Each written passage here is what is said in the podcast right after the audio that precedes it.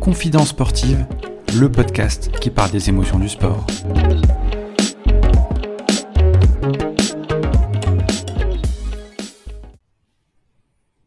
Bonjour à tous, bienvenue dans ce nouvel épisode de Confidence sportive. Aujourd'hui, épisode 21, on va parler de patinage artistique avec un quadruple champion de France.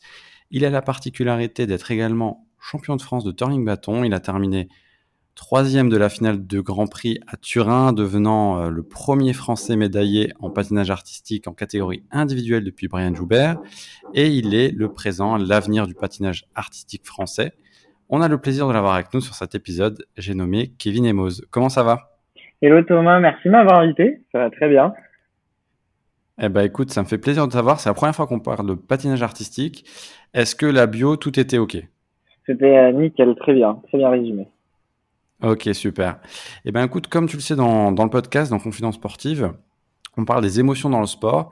Et euh, je voudrais savoir, toi, quel était ton premier souvenir dans le sport et ta première émotion? Alors moi, euh, personnellement, je suis euh, quelqu'un de très émotif. Vraiment, c'est c'est une de mes plus grosses qualités. Moi, c'est mon plus gros défaut. Vraiment, mes émotions, elles me portent ou, elles me rabaissent vraiment. Mais je vis avec mes émotions. Et je sais que toutes les compétitions que je peux vivre, je les vis à 100% parce que j'ai beaucoup de souvenirs de compétition parce que je les vis tellement avec mes émotions que ça marque, ça marque vraiment.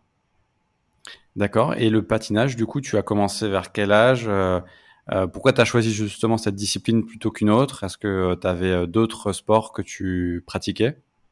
Alors, moi, j'ai fait un peu de judo quand j'étais tout petit, vraiment fin de maternelle. Et mes parents étaient très rattachés à la patinoire. Et j'avais une amie aussi dans ma classe en dernière année de maternelle CP. Elle, elle faisait du patinage. Et donc, mon, mon, cercle social de tout petit était déjà très lié à la patinoire, mais le seul mot que je pouvais entendre, c'était patinoire ou hockey. Personne ne parlait de patinage artistique, donc c'était très inconnu pour moi.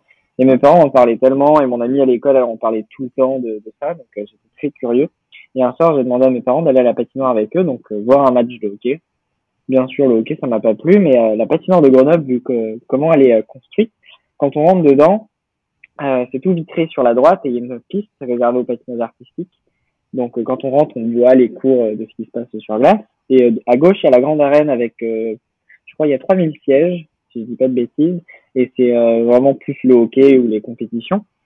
Donc, on allait dans l'arène de compétition pour voir le match de hockey. Et en ressortant, j'ai encore, mes yeux se sont posés sur la glace de patinage. Et, le soir, en rentrant, je dis à mes parents, bah, je vais faire, je vais aller à la patinoire, patiner. Donc mes parents, ils ont direct pensé au hockey, donc ils m'ont inscrit au hockey et finalement, euh, ça n'a pas du tout marché. C'est pas du tout mon truc. Et en sortant de ma première séance de hockey, j'ai dit mes parents, non, c'est pas du tout ça que je vais faire. Ce que je vais faire, moi, c'est euh, le truc là-bas, en pointant du doigt l'autre piste. Et j'ai dit, c'est le, le, hockey pour les filles. Et c'est ça que je veux faire. Donc euh, mes parents ont tiré un peu la tête et se dit, ah, bah, c'est du sport, donc si tu veux, euh, on t'emmène. Et je me suis inscrit et depuis, je suis jamais parti. Et donc là, on était vers. Euh, T'avais quel âge à peu près? Je vais avoir 5-6 ans. D'accord, donc tu as commencé quand même assez tôt. Assez tôt, oui. Ok. Et alors, euh, précédemment dans Confidence Sportive, on a enregistré un épisode avec euh, Charlotte Jack, que je salue d'ailleurs, qui, est, qui était consacrée à, à la danse. C'est une danseuse classique et elle disait que la danse est un art le patinage artistique se rapproche un peu, dans, je trouve, dans cette forme d'art de, de, la danse. Est-ce que pour toi, c'est un art, c'est un sport, ou justement c'est un mélange des deux qui fait que cette discipline est encore plus à part? Oui, c'est un mélange des deux. Le patinage, c'est vraiment un sport très particulier qui, euh, qui, euh, qui allie vraiment un équilibre technique et artistique. C'est pour ça qu'en compétition, on a toujours deux résultats, un résultat technique et un résultat artistique.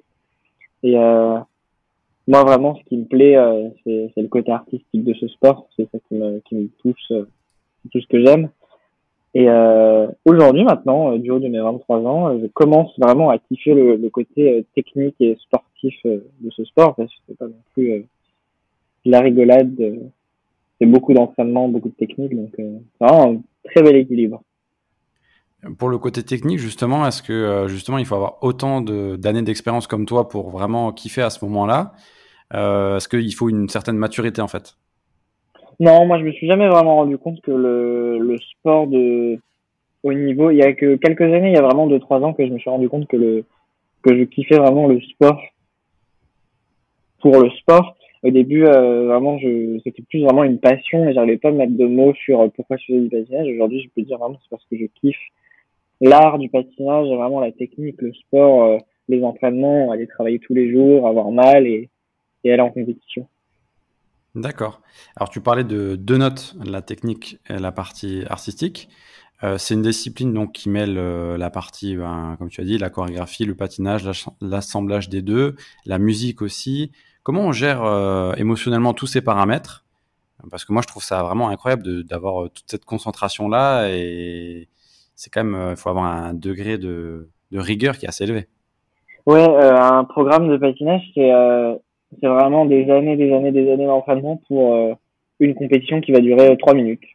Donc c'est un peu c'est vraiment tranchant comme euh, comme truc, mais euh, on s'entraîne pour ça. depuis tout petit, c'est vraiment du un travail que je rôde depuis euh, depuis mes 5-6 ans vraiment où le patinage, en fait, on choisit une musique, on veut interpréter, mettre une histoire, un univers dessus. Donc ça, c'est pour la note artistique. Et, euh, et ensuite, le, le, côté technique, dans le patinage, on a des, des sauts, on a des pirouettes, on a des séquences step, on a des, des trucs bien imposés euh, liés au patinage en faisant des dessins précis avec nos patins. Vraiment, on a les sauts, c'est la partie la plus, pas la plus compliquée, mais c'est celle euh, qu'on travaille vraiment beaucoup. Et, euh, et ça, on le travaille depuis, depuis tout petit à, à, créer des programmes. Donc, en fait, maintenant, c'est devenu vraiment une habitude. Et, euh, et maintenant, quand je suis en compétition, euh, tellement, tellement rodé dans ma tête que je pense à certaines choses que je pense même plus. D'accord. Ouais. Est-ce que du coup, c'est euh, quand tu vas euh, justement euh, entre guillemets sur la glace, est-ce que c'est tu as de l'adrénaline ou tu es dans l'instant présent ou tu te vides la tête et tu es un peu ailleurs? Comment tu vis la chose au niveau de tes émotions? En compétition, ouais, je suis je suis vachement dans ah, c'est l'instant l'instant présent vraiment, il n'y a pas il a pas de d'après, d'avant, de Bien sûr, si je pense aux entraînements que j'ai fournis je pense aux résultats d'après, mais vraiment, quand on part sur le programme, c'est vraiment une petite bulle où on est dans le moment présent et je vais vivre chaque seconde les unes après les autres. Quand la musique va démarrer sur glace, bah, je serai dans le moment. Et au bout de 10 secondes, bah, le, les 10 premières secondes, elles auront disparu et je serai de nouveau dans ce moment présent et on vit le programme au fur et à mesure et, euh, c'est beaucoup d'adrénaline. Moi, c'est ce que je kiffe. Euh, rentrer en compétition dans une arène où il y a beaucoup de monde, euh, la musique est forte et ce petit stress de compétition, moi, j'adore.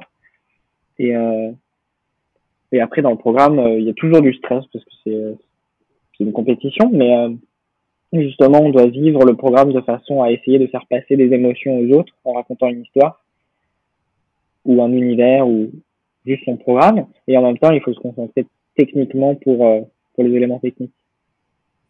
Et euh, donc ça, c'est pendant. L'après, quand c'est, euh, as le système de notation avec euh, le jury, les notes qui, tombent, tu vis ce moment-là avec ta coach ou tu es seul? Comment ça se passe? Parce que du coup, tu, tu partages aussi cette, soit l'échec parce que tu n'as pas la note que tu voulais et le résultat que tu voulais, soit c'est vraiment l'accomplissement du résultat. Et vu que vous êtes à deux, est-ce que ça décuple un peu encore plus les émotions? Euh, plusieurs points, du coup, euh, le, vraiment le patinage, c'est pas un score de chrono. Donc en fait, on va découvrir nos résultats un par un, les uns après les autres, parce qu'on va tous passer un par un.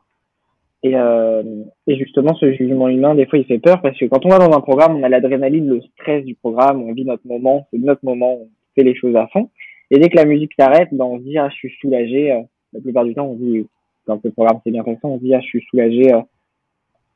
Euh, se terminer, mais euh, plus en mode bon bah j'ai tout donné, euh, c'est fini le programme, euh, c'était dur, j'ai donné le maximum, je suis fier de moi. Donc là il y a un plus trop descente émotionnelle, on est content. Et ensuite bah le temps qu'on salue, qu'on sorte de glace, on revoit les coachs. Les coachs c'est ceux avec qui on prépare nos entraînements de bah je passe mes journées avec. Presque j'ai plus vu mes entraîneurs que mes parents dans ma vie. Donc donc c'est des gens avec qui on a de, des liens très très forts et très solides. Et euh, moi je suis très content des coachs avec qui je suis parce qu'on a vraiment des liens qui, qui marchent et on, se comprend même en, un regard en compétition. Des fois, on n'a pas besoin de parler, on sait ce qu'il faut faire. tellement ça marche bien. Et donc bah là, il y a le stress quand on va se rasseoir dans le kitchen cry pour attendre les notes. C'est le moment où on panique un peu parce que des fois, est-ce que le programme a plu? Est-ce que les juges ont, ont bien aimé ça? Est-ce qu'ils ont bien donné les, le score qu'il faut? Est-ce que ça va monter ou pas? Donc c'est un peu souvent c'est pas très aléatoire parce que maintenant euh, les juges le règlement est vraiment très technique et bien et bien préparé. Donc euh, on sait à peu près les points la fourchette de points. Je pourrais pas dire j'ai eu 55 points virgule 87 mais je sais qu'à peu près je vais dire bah, j'ai eu entre 53 et 57 donc je, me dis ça et je dis bah, j'espère que je vais avoir dans la fourchette la plus haute. Alors justement tu as eu également des bons résultats. Euh, faut les souligner au printemps tu as réalisé une super performance mondiale en faisant top 10 à Stockholm si je ne me trompe pas, tu as fini 9e, euh, qui ouvre du, coup un deuxième quota olympique à la France en vue des prochains Jeux à Beijing en 2022. Qu'est-ce que ça représente justement ce résultat pour toi? Est-ce que c'était l'accomplissement de, plusieurs années de, travail? Est-ce que c'était quelque chose que tu attendais Est-ce que c'était une surprise et tu attendais ce résultat un peu plus tard dans la saison? Comment tu vis la, chose? Euh, bah, Du coup, je prépare l'Olympiade de, Pékin depuis, euh, depuis Pyeongchang. Mon but, c'était de me sélectionner pour les Jeux de 2018. Je n'ai pas réussi cet objectif. Donc là, je me prépare à fond depuis euh, trois ans, trois ans et demi. Donc euh, vraiment, mon objectif, euh, nous, nos sélections en patinage artistique, ça se fait sur le championnat du monde de l'année avant les Jeux olympiques. Donc quand on rentre dans le top 3, on rapporte trois places à son pays. Normalement, le top 10, c'est deux places. Et ensuite, de 10 à 19 à peu près. C'est vraiment très vague ce que je dis, donc c'est pas juste. Mais c'est une place pour le pays. Donc c'est vraiment pas un quota personnel qu'on va chercher, mais c'est une place ouverte à la France. Donc moi j'ai offert euh, euh, en France euh, la possibilité que deux personnes soient envoyées. Donc mon but c'était vraiment de choper deux quotas pour être sûr de sécuriser ma place pour aller aux Jeux Olympiques. Et c'est vraiment un objectif qui me stressait beaucoup parce qu'il fallait rentrer dans le top 10. Le top 10 c'était vraiment pas impossible du tout, mais quand on pense à la compétition. Et puis l'année euh, du Covid a bien chamboulé les entraînements et on arrive, bah, la première compétition de l'année, c'était les championnats du monde. Donc euh, commencer par ça, ça fait un, peu peur. Donc euh, je suis content d'être dans, le top 10. J'ai rempli mon objectif de quota pour les jeux, mais pas satisfait à 100% de mon résultat.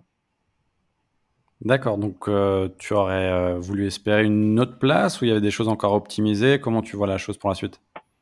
Euh, j'ai laissé beaucoup de, petites erreurs un peu partout dans mes programmes, que ce soit technique, mental, euh, artistique. J'ai laissé beaucoup de, points aux autres, comme on dit, euh, dû au stress, parce que c'était ma une grosse compétition. C'était la première très grosse compétition après le championnat d'Europe où je partais favori pour un podium et euh, je passe à travers et je finis 26e. Donc, il fallait rebondir de cette compétition et montrer aux autres que finalement, euh, je reviens et j'ai pas disparu euh, après cette 26e place.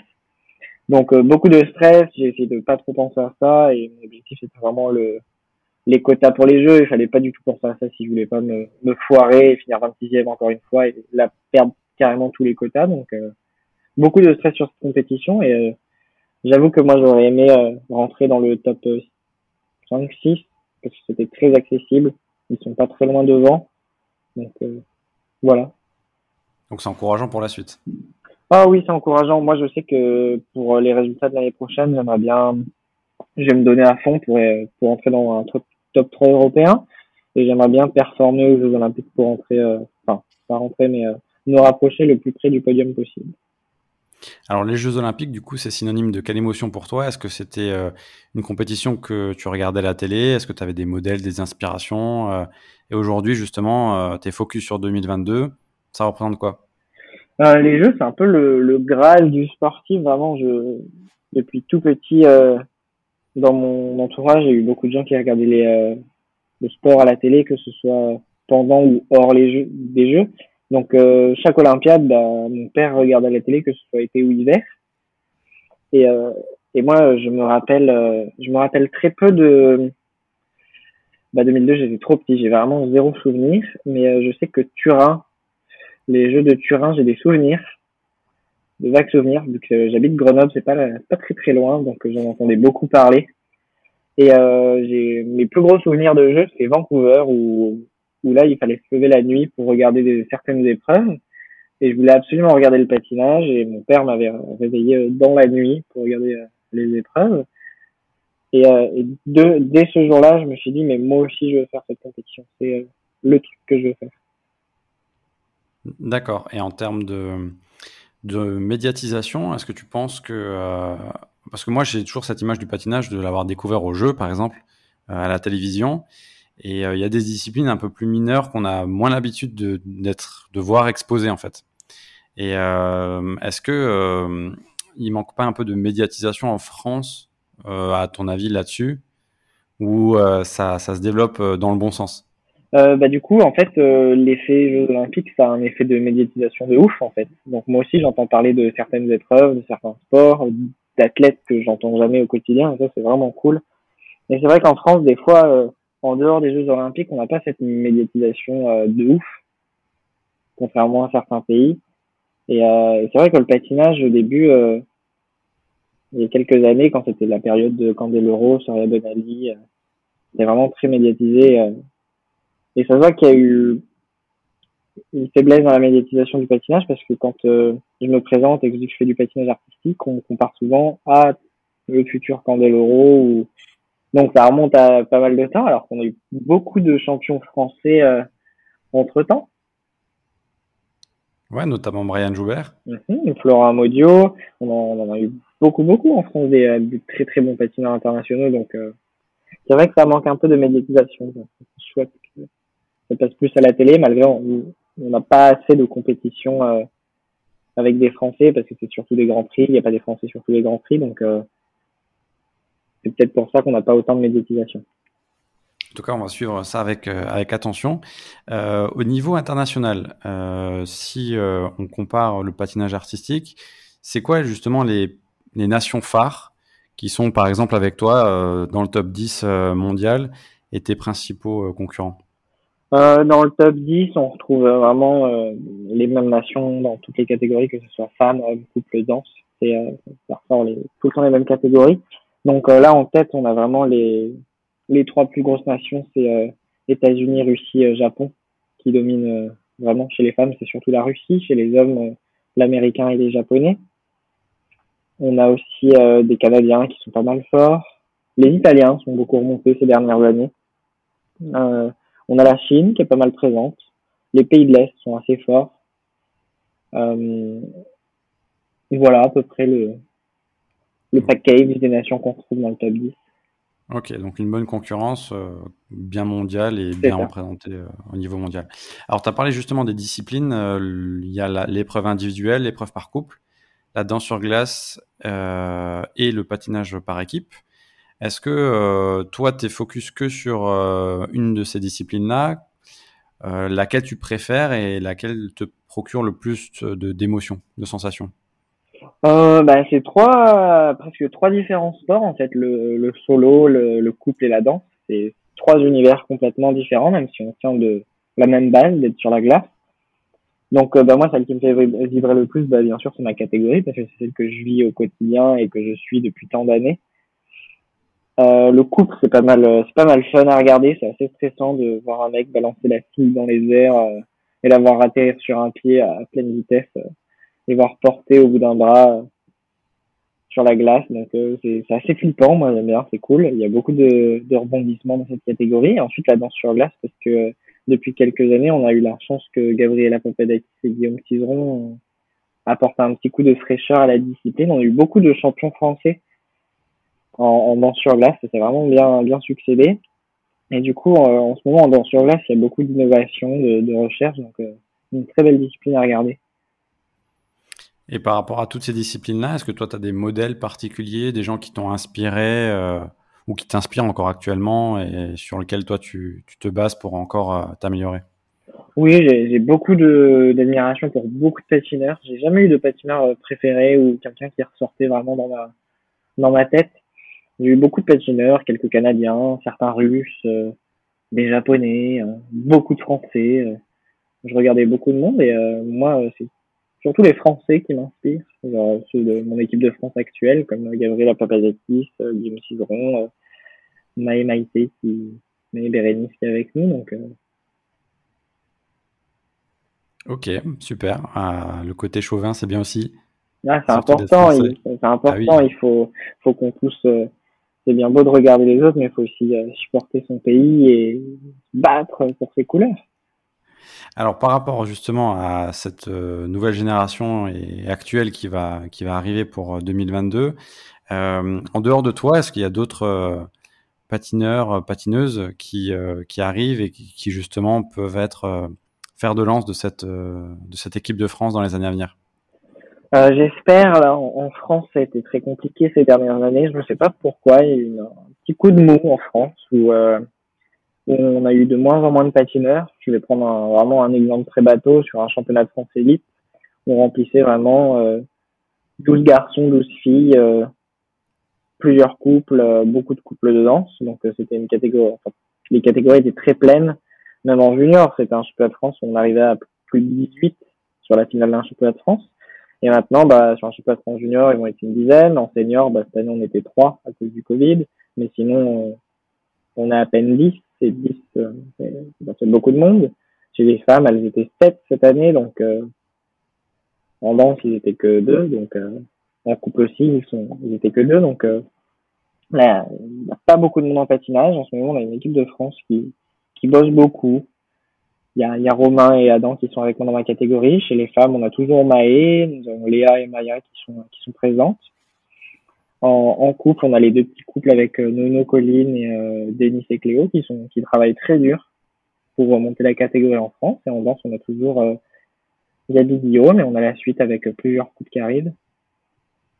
D'accord, super. Bon, Il manque pas, il manque beaucoup de monde. Ça serait, il manque un peu de relève, mais je sais que la, la l'équipe de France qu'on a actuellement se bat au maximum pour défendre les couleurs à l'international.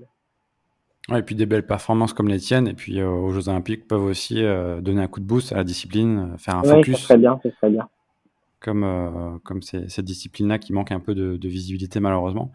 Est-ce que par rapport à ton parcours, je sais que tu es également parti aux États-Unis pour t'entraîner. Qu'est-ce que ça t'a apporté? Justement, est-ce que tu cherchais une nouvelle méthode d'entraînement euh, Est-ce que tu cherchais justement une nouvelle culture Qu'est-ce que les États-Unis euh, ont de particulier? Qu'est-ce que ça représente pour eux le, patinage? Euh, Moi, je pense que d'être parti aux États-Unis pour m'entraîner, ça a été la meilleure décision de ma vie, que ce soit sur le plan personnel et, euh, sportif. Ça m'a apporté beaucoup. En France, j'avais plus plus grand chose. Ma coach avait euh, malheureusement dû arrêter de coacher, donc je me suis retrouvé sans patinoire fixe donc, euh, je suis parti dans une autre patinoire, ça n'a pas fonctionné. Je suis parti euh, ailleurs, ça n'a pas fonctionné. Et euh, finalement, sur mon chemin, j'ai rencontré en compétition euh, d'autres Français, un couple de patinage. J'étais parti s'entraîner aux États-Unis et j'ai rencontré les coachs. Et, et ma fédération m'a dit, si ça t'intéresse, tu peux partir deux semaines en stage aux États-Unis pour créer tes programmes. Donc j'ai dit bah pourquoi pas. Et à l'issue de ces deux semaines, je me suis senti mais tellement bien j'avais l'impression de retrouver la coach que j'avais en France que je ne pouvais plus avoir. Et euh, je me suis dit, bah, pourquoi pas venir assez souvent aux États-Unis euh, pour m'entraîner, parce qu'il y avait un centre extraordinaire là où le centre où je m'entraîne aux États-Unis, il y a quatre patinoires, donc c'est vraiment, il y a un complexe avec une salle de danse, une salle de muscu, il y a un terrain pour courir, il y a, il y a vraiment tout qui est fait pour euh, pour bien s'entraîner. Donc je me suis dit pourquoi pas, les coachs sont vraiment sympas, ça match vraiment bien. Donc, euh, je suis revenu encore après, un mois plus tard, euh, m'entraîner. Ça a bien marché. Finalement, j'y suis resté. D'accord. Et donc là, tu es quand même es revenu en France depuis C'est ça. Je suis coincé à cause du Covid. Donc, euh, j'ai pas pu, à cause des frontières fermées, j'ai pas pu retourner euh, m'entraîner aux États-Unis. Donc, euh, je me suis entraîné en France. J'ai eu la chance de retrouver une autre ancienne coach que j'avais. Donc, ça m'a fait plaisir. J'étais pas dans, dans de l'inconnu. Elle me connaissait. Donc ça a bien fonctionné, on s'entraîne bien et maintenant euh, je fais vraiment un 50-50 avec euh, mes coachs aux États-Unis et ma coach en France où on a, on a notre petit groupe où, j'ai mes trois coachs et ça marche super bien. Par rapport à tout ce parcours-là, les États-Unis, la France, euh, les coachs dont tu as parlé, est-ce que tu as une rencontre justement qui t'a bouleversé et marqué et qui te fait, qui fait qu'aujourd'hui tu es ce patineur que tu es? Oh oui, euh, des rencontres dans le patinage, j'en ai eu énormément. Donc c'est un peu dur de choisir euh, une rencontre précise. Les, les personnes qui m'ont marqué, c'est vraiment mes deux coachs que j'avais quand j'étais jeune, Véronique et Françoise. Donc je m'entraîne avec Françoise en ce moment. c'est vraiment elles qui m'ont donné le goût et l'envie du patinage. C'est elles qui me l'ont enseigné. Donc, euh, c'est grâce à elles qu'aujourd'hui je l'aime et que je suis à ce niveau-là. C'est grâce à elles. Et ensuite, j'ai rencontré tellement de monde et dans l'équipe, vraiment, euh, la personne qui me vient en tête, c'est bah, Maë. C'est une personne que j'admire beaucoup pour son travail, et, tout ce qu'elle fait. Et, et sinon, là, bah, mes deux coachs que j'ai aux États-Unis, ma coach, la Sylvia, c'était vraiment euh, la rencontre où euh, j'ai eu une personne qui m'écoutait, elle m'a elle m'a laissé m'exprimer sur glace et euh, elle m'a poussé et c'est vraiment grâce à toutes ces personnes que je suis là aujourd'hui. Alors, au-delà d'être un, bon patineur et d'avoir le parcours que tu as, je sais que euh, la gestion du, coup du mental aussi sur, euh, sur la glace influe au-delà de la performance physique. Euh, comment tu travailles tout ça? Est-ce que justement ça a été un accélérateur pour toi pour progresser, de savoir gérer ben, tes émotions et ton mental et te dépasser? Ou au contraire, c'est encore un axe d'optimisation que tu dois justement travailler et sur lequel ben, tu as conscience de, ce travail-là bah, mes émotions, c'est tout ce qui, comme j'ai dit, c'est tout ce qui me porte. Et euh, je pense que c'est ce qui faisait un peu la différence avec euh, d'autres patineurs. C'était vraiment, je vivais mes programmes comme euh, je vivais mon quotidien sur glace. C'était vraiment, je montrais ma personne à, cœur ouvert sur glace. Donc c'est peut-être cette petite chose qui m'a aussi porté, différencié des autres. Mais c'est quelque chose que j'ai beaucoup travaillé que essayé de canaliser parce que du coup c'est bien beau de vouloir en donner mais moi j'en foutais de partout c'était n'importe dans tous les sens j'étais trop émotionnel. C'était vraiment pas cool pour même pour l'entraînement au quotidien. C'était sur ruiner mes entraînements parce que émotionnellement ça allait pas. Je passais du rire aux larmes, à la colère, vraiment le bazar dans ma tête. Donc euh, j'ai beaucoup travaillé sur ça. Mes coachs aux États-Unis m'ont beaucoup aidé sur ça aussi parce que c'est aussi leur travail d'enseigner le patinage, mais aussi d'écouter les élèves et de les aider. Et ils m'ont apporté beaucoup sur ça. Et ensuite euh, j'ai vu euh, depuis pas très longtemps, je bosse avec une psychologue du sport et un préparateur mental qui eux aussi m'apportent beaucoup d'outils pour canaliser tout ça et me concentrer un peu, un peu mieux, que toutes mes émotions, je les, ou moi-même, je mette tout en, en place pour que ça m'aide et pas que je m'auto-détruise et que tout soit productif. D'accord, un gros travail qui, qui, est fait en amont pour la compétition. Oui. Ok. Euh, par rapport à, tout ça, est-ce que tu as d'autres disciplines sportives que tu suis avec attention et justement qui peuvent euh, t'inspirer, des grands champions euh, Et en dehors de tout ça, en dehors du sport justement, est-ce qu'il y a aussi d'autres choses qui te procurent des émotions? Niveau sport, je suis un peu tous les sports sans vraiment trop les suivre. Parce que dans mon entourage, il y a beaucoup de gens qui parlent sport, donc j'ai beaucoup de sport autour de moi et mais sans être trop fan de de suivre à fond tout le monde, mais euh, je sais que là, il y a l'équipe de France qui est partie tard pour. Il y en a beaucoup qui sont déjà à Tokyo là pour les Jeux de Tokyo 2020. Et euh, et moi, euh, bah, comme j'ai dit, j'adore suivre les Jeux, donc je vais encore suivre toute l'équipe de France et la délégation complète. Mais là, il y a une petite mention spéciale à, à Astrid et Amandine en escrime en judo qui on a fait le, reportage ensemble et depuis il y a une petite connexion et du coup, je me sens un peu lié à elle et là, du coup, je vais être, euh, même si c'est la nuit, je vais me réveiller euh, pour aller les encourager derrière mon écran et suivre euh, leur compétition. Et on soutiendra bien sûr toute l'équipe de France au complet, en espérant bien sûr une moisson de médias et surtout ben, qui nous procure à, tous des émotions derrière nos écrans, même si elle décalage horaire et que c'est à Tokyo. Mais on va suivre tout ça très rapidement. Et en dehors du sport, est-ce que tu as quelque chose justement que, que tu apprécies particulièrement euh, qui te fait aussi décompresser et, un plaisir euh, personnel? Euh, En dehors du sport, moi je suis pas grand, je suis un peu.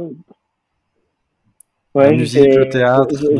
J'écoute beaucoup de musique, je regarde beaucoup de spectacles, je danse beaucoup. Quand j'ai 30 secondes de libre, il faut inventer une petite choré, c'est le moment. Mais euh, sinon, bah, dans mon entourage, j'ai mon petit ami que j'aime énormément qui est vraiment euh, là pour moi euh, tous les jours. Euh, vraiment, on a un bon duo et j'ai aussi ma, ma meilleure amie qui me suit depuis plus de six ans maintenant. C'est vraiment une très belle rencontre et genre, c'est grâce à elle que quand je pars en compétition, c'est même mon petit ami quand genre je pense beaucoup à eux et ils sont, ils sont vraiment très importants dans mon écosystème. Et justement, est-ce que ça fait partie aussi de, tes rituels euh, d'avant-compétition ou pendant la compétition, c'était un coup de moins bien Est-ce que tu as quelque chose que tu fais systématiquement pour te rebooster Ou euh, je sais qu'il y a des sportifs qui ont, qui ont des petits euh, tips, entre guillemets, ou qui font toujours la même chose et qui sont très superstitieux? Ouais, moi, moi je suis très superstitieux. Un jour de programme libre, j'ai porté un vêtement d'une telle couleur, euh, je me levais à telle heure à peu près, euh, je mangeais exactement les mêmes choses euh, pour, la, pour le jour de la compétition. Enfin, moi, il y a tout qui, tout est réglé parfaitement. Et, et non, je, ma meilleure amie ou mon petit ami font, font vraiment partie de l'aventure. Hein. Enfin, ils, ils souffrent un peu plus que moi parce que c'est un peu sur eux que je décharge toute ma, toute ma colère, tout mon stress, toute ma tristesse, même quand ça va super bien, c'est sur eux que je décharge toutes mes émotions. Ils font des petites éponges comme ça. comme ça, après, moi, j'ai mieux. Donc, les pauvres, là, ils, quand je, ouais, à quelques semaines d'une compétition, c'est eux qui, qui doivent imbiber tout le stress que je prends. Donc, euh, heureusement qu'ils sont là. De toute façon, derrière chaque sportif, il y a une équipe et il y a, il, y a des, il y a, des, familles, il y a des amis et puis bien sûr les proches qui sont super importants. Sinon, l'équilibre n'est pas maintenu et c'est super important pour, pour performer. Euh, si tu avais la possibilité de rencontrer justement le petit Kevin à, 10 ans, tu lui dirais quoi par rapport à tout le chemin parcouru jusqu'à aujourd'hui et, aux années qui arrivent? Moi, déjà, je lui dirais Tu vas pas me croire, assieds-toi, il va s'en passer des choses. Mais. Euh non, il est, il est pas prêt, le petit Kevin de 10 ans. Je sais que le petit Kevin de 10 ans, il a toujours rêvé d'être un peu exceptionnel, euh, différent des autres et que tout se passe bien et qu'il qu sa vie euh, sur sa petite vague. Et, pas en mode qu'on l'embête pas trop, mais moi j'ai toujours rêvé de, de flotter et de me laisser porter au courant et finalement c'est ce qui se passe dans ma vie. Et, et finalement je me laisse porter, mais c'est quand même moi qui, qui contrôle là où je vais et je décide où je vais, mais Vraiment, je suis sur ma petite vague en train de surfer là, donc c'est vraiment chouette et euh, je peux juste lui dire que tout va bien se passer, il faut kiffer quoi. Super. Bah écoute, euh, on te souhaite le, meilleur pour, euh, pour la suite. On arrive quasiment au bout de, de l'épisode. Avant de terminer, le petit rituel du podcast, c'est tu as le choix, ta carte blanche. Tu as la possibilité de me donner un ou plusieurs noms d'invités que tu voudras entendre dans le podcast. Alors, on varie toujours entre des sportifs, des sportifs, des coachs, des dirigeants, euh, des journalistes de sport aussi. On a même euh, ouvert la porte, on a, des arbitres. Donc en fait, toutes les personnes qui gravitent euh, dans le monde du sport. Alors si tu as des idées, voilà, ta, carte blanche. Ah, attendez, moi j'ai pas réfléchi à tout ça. Euh... Oh non, je suis désolé, je sais pas du tout. Je suis un peu nul pour ça, donner un nom là comme ça. Euh... De quelqu'un que tu voudrais entendre qui, voilà, plus sur ses émotions dans le sport euh, qui pourrait t'intéresser par rapport à ouais, soit une autre discipline, soit, soit quelqu'un ah, qui bah savoir... si, c'est les grands champions de sport, au moins Martin Fourcade, c'est vraiment une quelqu'un que, que j'aimerais entendre euh, plus, même si je regarde déjà un peu son parcours de temps en temps, j'ai un peu suivi voir comment lui il a vécu sa carrière. Non mais euh, je sais pas du tout, je suis trop désolé. Pas de souci, Martin Fourcade, c'est très bien. Après, c'est vraiment la figure du, du, biathlon et il a un parcours de dingue, donc je pense que ça peut en inspirer plus d'un et ça peut être très intéressant. Euh, merci Kevin. Euh, J'espère que tu as passé un bon moment. très bien, merci à toi de m'avoir invité, c'était euh, super. Euh, bah merci en tout cas d'avoir fait ce focus sur le patinage, sur tes émotions dans le sport et puis euh, on va te suivre avec, avec attention. pour les auditeurs justement qui veulent suivre le podcast, Confidence Sportive, bien sûr, vous, le retrouvez sur les différentes plateformes d'écoute, Spotify, Deezer, Apple Podcast. Euh, Kevin, est-ce que toi, tu écoutes justement des podcasts plus particulièrement ou c'est quelque chose qui, euh, est nouveau pour toi? Euh, J'écoute ça depuis pas très très longtemps, vraiment. C'est quelque chose de nouveau parce que d'habitude, j'arrivais pas à me poser pour écouter quelque chose. C'était compliqué. Et en fait, avec le podcast, euh, j'ai découvert qu'en fait, je pouvais le poser sur ma table, mettre le volume à fond et continuer ma vie dans la maison et continuer à écouter euh, quelque chose dans le fond. Et je restais assez pas mal attentif à la discussion qui se passait dans dans le podcast. Donc, euh, ça fait pas longtemps que que j'en écoute. J'écoute beaucoup de, de podcasts sur comment gérer sa vie, des personnes qui racontent leur vie, de qu'ils ont vécu, c'est vraiment du développement personnel. Donc, j'écoute beaucoup ça, des histoires que les gens ont vécues pour essayer d'identifier et trouver des trucs comme ça. Ok, super. Et puis maintenant, confidence sportive. C'est ça. Donc, euh, confidence sportive sur les plateformes, comme on l'a dit, Spotify, Deezer, Apple Podcast, ou bien sûr en tapant confidence sportive sur le moteur de recherche. Vous retrouvez plein de témoignages de différents invités sur les épisodes. On essaie de balayer un maximum les disciplines et bien sûr les émotions dans le sport. Euh, voilà, donc on a fait le, tour de cet épisode et je vous remercie encore une fois Kevin. Merci à toi. Euh, ta participation et euh, on donne bien sûr rendez-vous aux éditeurs sur un prochain épisode. À bientôt, portez-vous bien.